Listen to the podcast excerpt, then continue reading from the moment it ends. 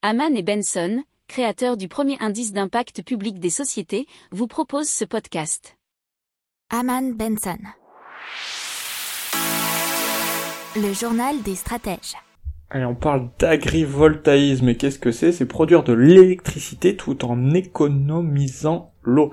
Cela consiste à installer au-dessus de terres agricoles des panneaux solaires qui produisent de l'électricité verte et pivotent plusieurs fois dans la journée pour agir comme des parasols sur toutes les cultures.